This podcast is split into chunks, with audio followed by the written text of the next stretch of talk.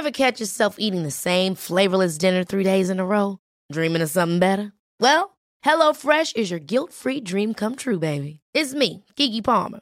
Let's wake up those taste buds with hot, juicy pecan-crusted chicken or garlic butter shrimp scampi. Mm. Hello Fresh. Stop dreaming of all the delicious possibilities and dig in at HelloFresh.com. Let's get this dinner party started.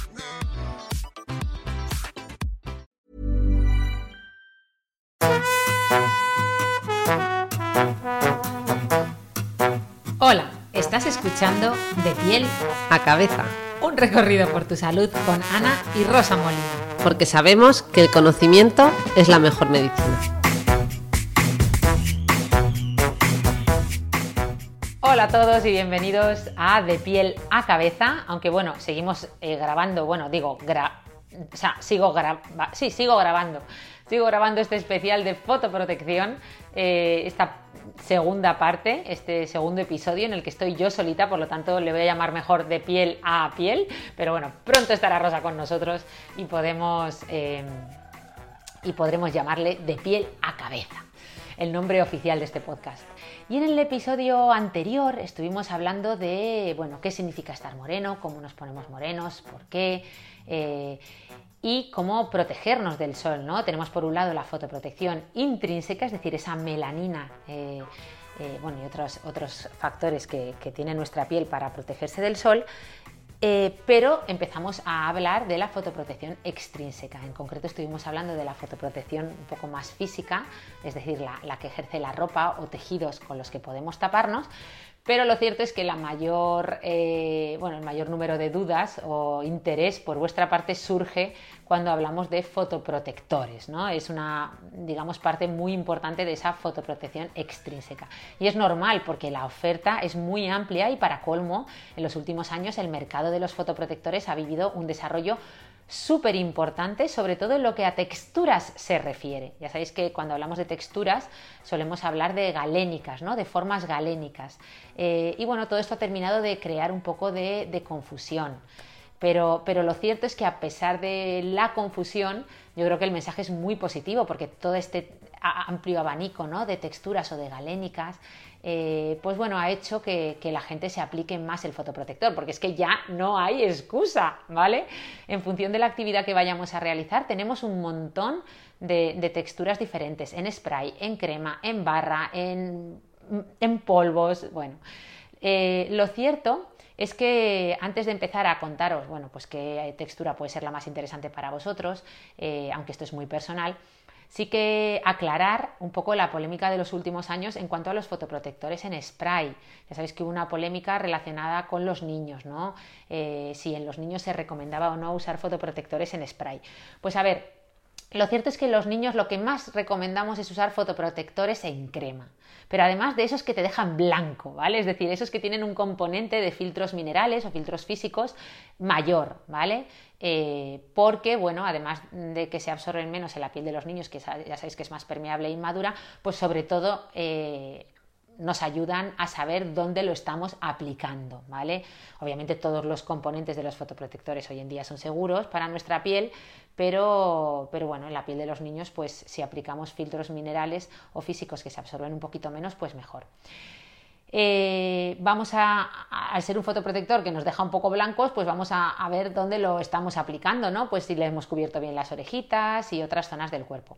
Sí que hay, sí que hay muchos estudios que demuestran que, bueno, que los fotoprotectores en spray nos hacen perder más productos, sobre todo cuando los aplicamos en exteriores y son sprays transparentes, ¿no? Y no son tan buena estrategia para los niños, pero bueno, si los queréis usar, perfectamente los podéis usar, simplemente recomendar o, recordar, eh, eh, o sea, recordemos que lo ideal es aplicar primero el spray en la palma de vuestras manos, en la palma de la mano del padre o de la madre, y después ya se lo aplicamos al niño, ¿vale? Pero bueno, ¿y qué pasa si somos deportistas? Porque yo, por ejemplo, vengo de correr un poquito y no hay nada más incómodo que empezar a sudar y que empiecen a llorar de los ojos porque se te está metiendo el fotoprotector, ¿verdad? a los ojos.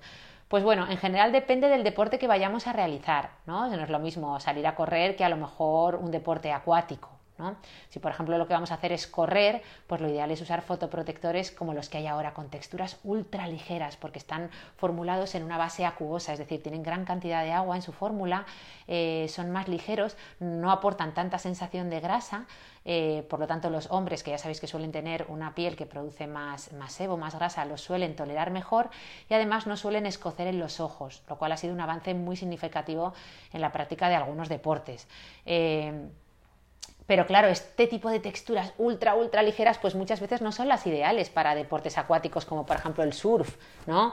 Eh, todos habéis visto esos surferos que, llevan la cara de, colores, ¿verdad? Eh, pues lo que hacen es aplicar normalmente, y lo hacen muy bien, lo que se llaman fotoprotectores en barra que son unos fotoprotectores con unas eh, texturas o una galénica mucho más grasa, eh, tipo pasta, ¿vale? Eh, pero que aguantan muchísimo mejor en la piel y son mucho más resistentes al agua, ¿vale? Precisamente porque quedan mejor adheridos.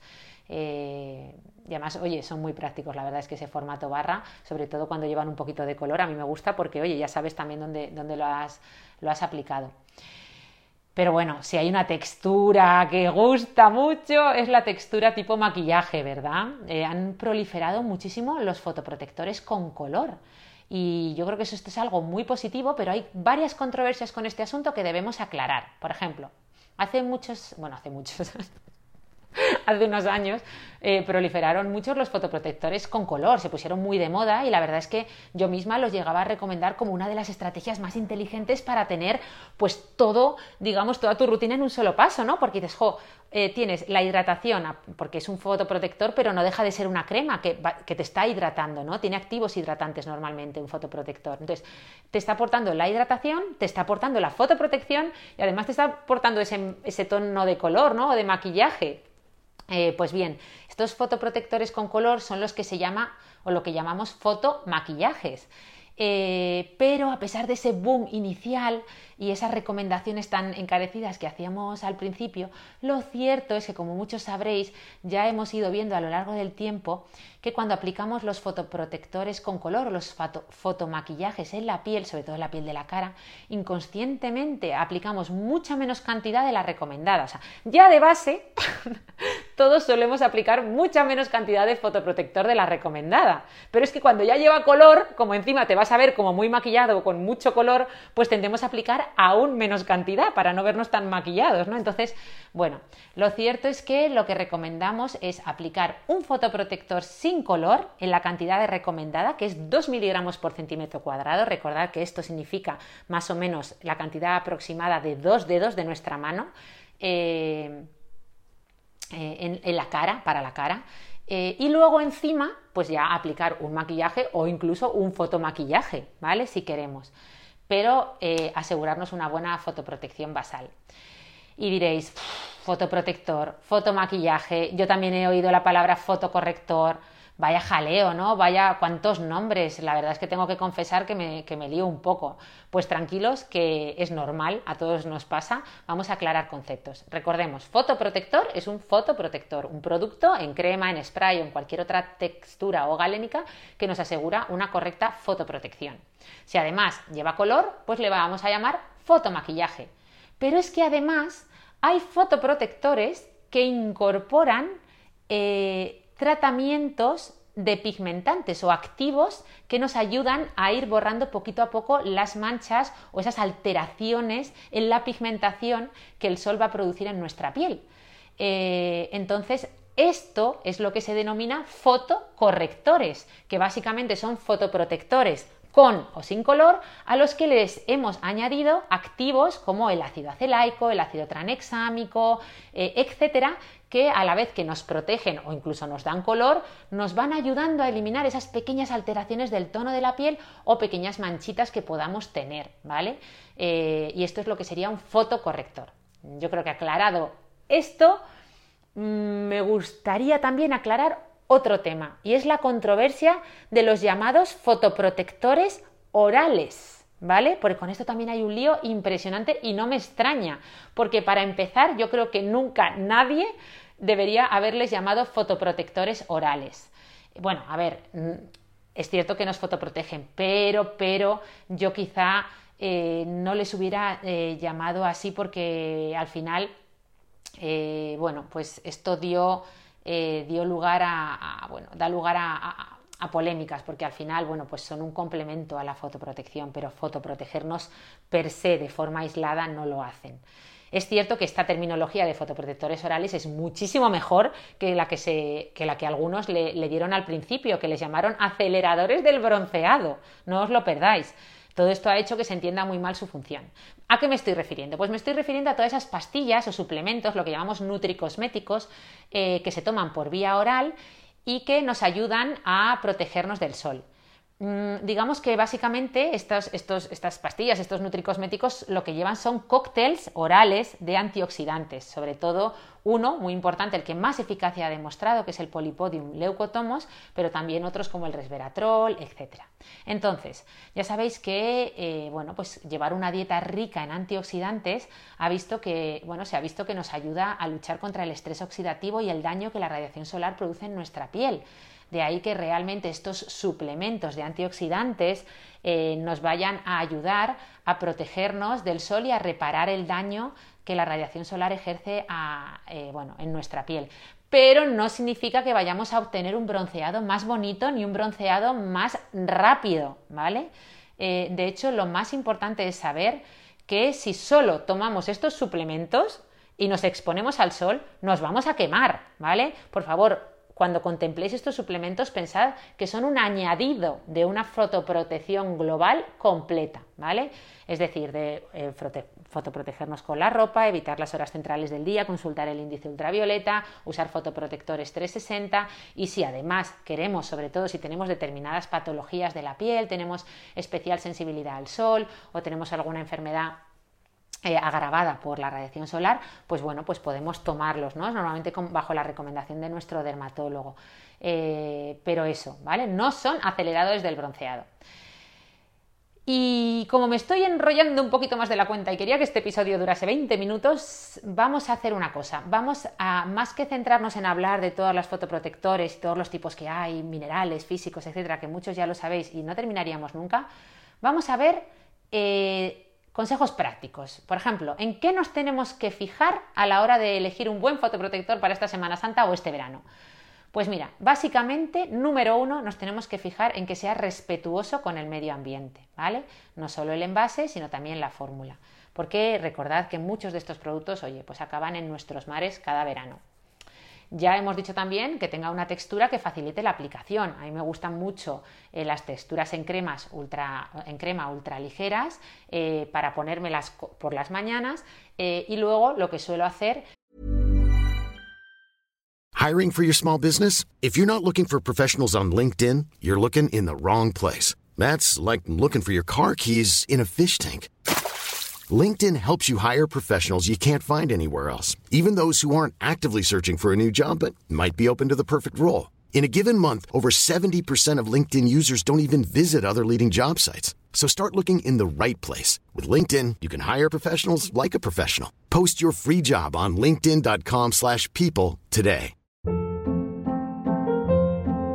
Hold up. What was that? Boring. No flavor. That was as bad as those leftovers you ate all week. Kiki Palmer here, and it's time to say hello to something fresh and guilt-free. Hello Fresh. Jazz up dinner with pecan-crusted chicken or garlic butter shrimp scampi. Now that's music to my mouth. Hello Fresh. Let's get this dinner party started. Discover all the delicious possibilities at hellofresh.com. es eh, usar otro tipo de texturas como las texturas en spray que siempre llevo en el bolso o las texturas en eh, polvo que vienen como con una especie de aplicador, ¿vale? Con un, como si fuera una brocha de, maquillaje para, para, retocar, ¿no? Para renovar ese fotoprotector, porque recordar que hay que renovarlo aproximadamente cada dos horas. Eh, luego, que este fotoprotector tiene que tener un SPF elevado, ¿vale? Es decir, a ser posible 50 más, que ya sabéis que hoy en día, según la normativa europea y, el método Colipa, es eh, el, más, eh, bueno, el más alto, ¿vale? Eh, pero este SPF, este índice que va del 1 al 50 más, nos va a estar indicando la protección frente a ultravioleta B, ¿vale? Que es una parte de la radiación ultravioleta, pero no toda. También nos llega a la piel y también la daña la ultravioleta A. Y esto, eh, lo ideal es que el fotoprotector que estemos usando también nos proteja frente a la, a la, radiación ultravioleta A. Esto lo veremos porque normalmente viene indicado en el envase con la palabra uva a ser posible que esté rodeada de un círculo, ¿vale? Porque eso significa pues, que, tiene la cantidad suficiente en eh, bueno, pues para, para, protegernos frente a la radiación ultravioleta A, ¿vale? No solo a la B. También hoy en día eh, conviene protegernos frente a otras, otra parte del espectro de la radiación solar, como es la radiación infrarroja. La radiación infrarroja es aquella que hace que, nos entre nuestra piel se ponga caliente cuando nos exponemos al sol. Durante mucho ah, tiempo hemos pensado que esta radiación infrarroja aportaba calor pero no dañaba la piel, ¿vale? Era inocua para la piel. Pero hoy en día ya sabemos que sí, que esta radiación infrarroja daña nuestra piel, nos envejece y es importante protegernos de ella. Es cierto que no existen filtros específicos para la radiación infrarroja, pero normalmente nos podemos proteger de ella eh, eh, bueno, pues mediante antioxidantes, por ejemplo, ¿no? que nuestros fotoprotectores incluyan antioxidantes. Y también pasa lo mismo con la luz visible, ¿vale? La famosa luz visible eh, también forma parte del espectro de la radiación solar. Y protegernos de ella también, también es importante. Ahora, si queréis, hablamos un poquito más detenidamente de ella, porque yo creo que este fenómeno de la luz azul, que está tan de moda, merece que hablemos un poquito más eh, de ello. Pero bueno, como último consejo para elegir un buen fotoprotector, también decir que, oye, que sea de un precio asequible, que al final para aplicar la cantidad de 2 miligramos por centímetro cuadrado, pues vamos a gastar varios botes a lo largo del verano, ¿no? Entonces, eh, bueno, elegir lo que se llama un fotoprotector 360, es decir, que incluya eh, fotoprotección frente a VB, recordad que viene indicada por el SPF, VA, que viene indicada por la palabra uva rodeada normalmente de un circulito, eh, que incluya fotoprotección frente a eh, radiación infrarroja y luz visible, que suele ser a través de, bueno, pues de, fotoprotectores que incluyen antioxidantes en su composición y también pigmentos, ahora lo veremos, para la luz visible. Y ya está, y sobre todo que lo utilicéis, ese es el mejor consejo, que el mejor fotoprotector es aquel que os vayáis a poner, ¿vale? Lo importante es utilizarlo, eh, aplicarlo antes de que nos dé el sol, renovarlo cada dos horas y, bueno, pues concienciarnos de, su importancia, ¿no? Eh, porque, bueno, nos vamos a, evitar muchos disgustos para nuestra piel y además que vamos a estar mucho más guapos con un fotoprotector eh, todos los días.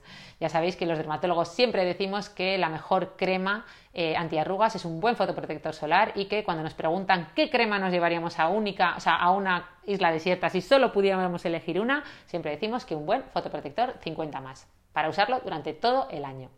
Bueno, eh, vamos, a, vamos antes de terminar, a aclarar este tema de la polémica con, la luz azul, ¿verdad? Eh, todo este tema de las pantallas.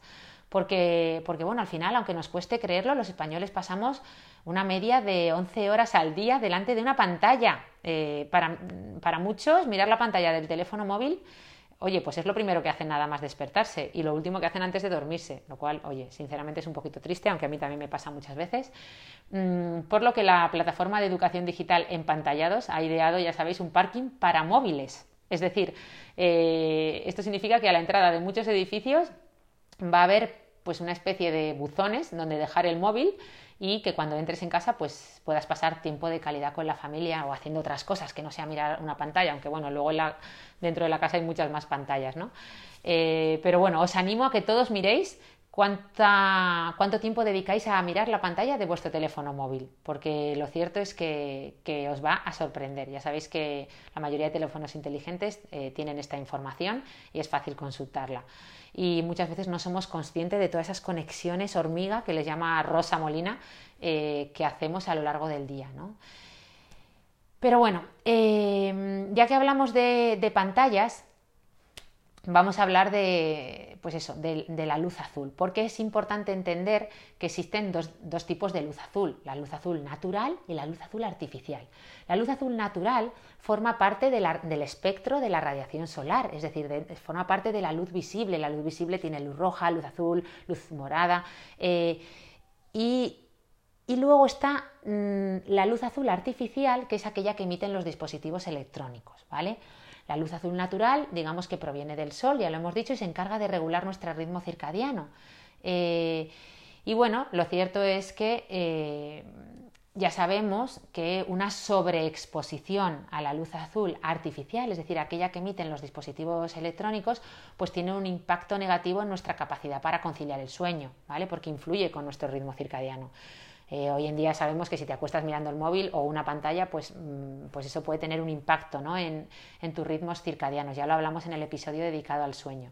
Pero es que hoy en día ya sabemos que además eh, esta luz azul eh, artificial que emiten las pantallas, pero sobre todo la luz azul natural que emite la luz solar, porque recordemos que es mucho mayor que la que emiten las pantallas, eh, pues bueno, puede tener un impacto también en nuestra piel, sobre todo en la pigmentación de nuestra piel en pacientes o en personas de fototipos oscuros, ¿vale? Es decir, puede no solo producir manchas, sino agravar las manchas que ya tenemos, como el melasma. Entonces, mucha gente tiene la duda de cómo protegerse de la luz azul eh, que emiten las pantallas electrónicas.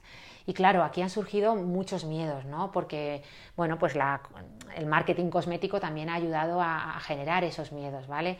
Eh, nos han dicho que, bueno, cuidado, cuidado con la luz azul de las pantallas, de los dispositivos electrónicos, porque te van a salir manchas, te, vas a, em, te van a envejecer muchísimo, van a empeorar tu melasma. Y sí, es cierto que, bueno, puede suceder, sobre todo si tenemos pieles eh, oscuras y pasamos mucho tiempo delante de una pantalla, pero bueno, recordemos que la principal luz azul a la que estamos expuestos es la, la del sol, ¿vale? La cantidad más alta de luz azul que recibimos es la proveniente del sol. Es cierto que las pantallas también producen luz azul, pero es mucho menor comparada eh, con la luz azul que nos llega del sol. De hecho, pues hay polémica con el, con el tema de la luz azul y los dispositivos electrónicos porque, bueno, al final, eh, bueno, pues la mayoría de estudios se han realizado eh, exponiéndonos, bueno, viendo la, luz azul artificial que nos llega cuando nos exponemos a una pantalla durante una media de 8 horas al día, ¿no? que sería eh, pues el tiempo que a lo mejor estamos trabajando delante de la pantalla, situándonos a unos 20 centímetros de ella.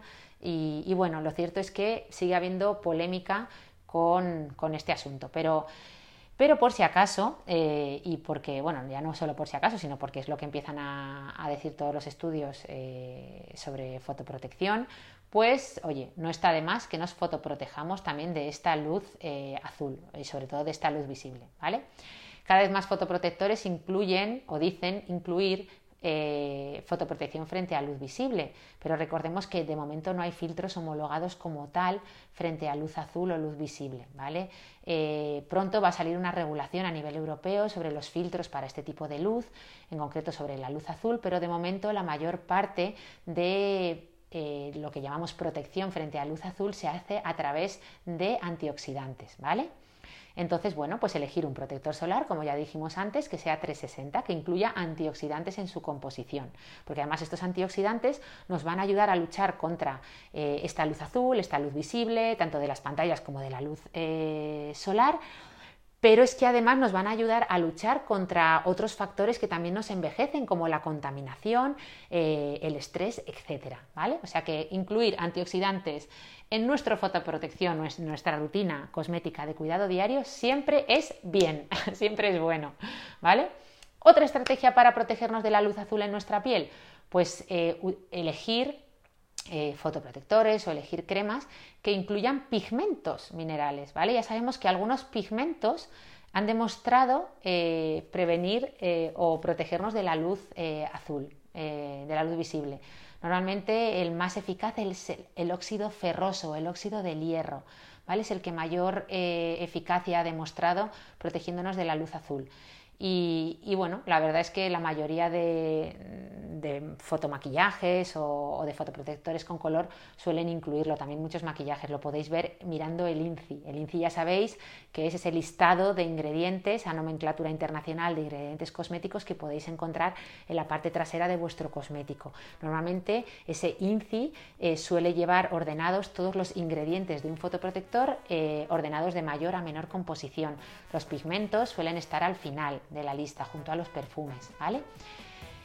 Y también otra estrategia, eh, bueno, quizá menos eficaz, eh, es la de activar filtros en las pantallas de los dispositivos electrónicos, ¿vale? Muchas pantallas ya te dan la opción de bloquear esa luz azul artificial.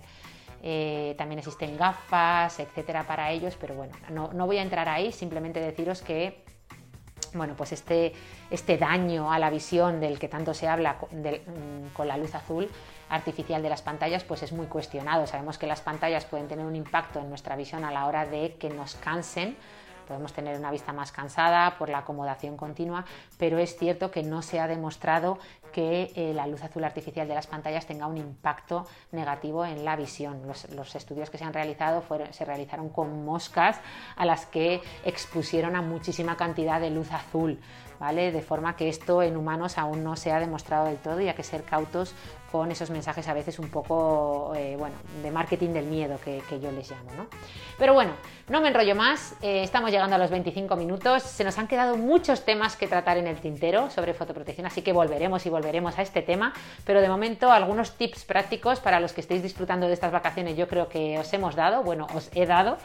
Eh, Rosa Molina, te echamos mucho de menos, tengo ya la boca seca de tanto hablar, así que en el próximo episodio nos vemos con ella. Disfrutad muchísimo estos días de la familia, de los amigos, pasarlo muy bien y nos vemos muy prontito, bueno, mejor dicho, nos escuchamos el próximo viernes. ¡Hasta pronto!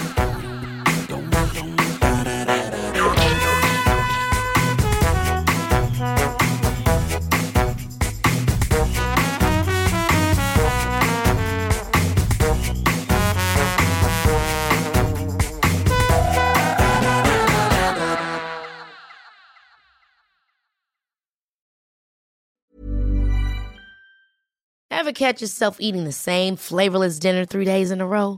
Dreaming of something better? Well, HelloFresh is your guilt-free dream come true, baby. It's me, Kiki Palmer.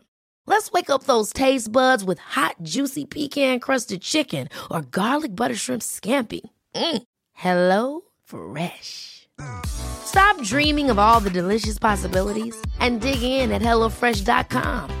Let's get this dinner party started.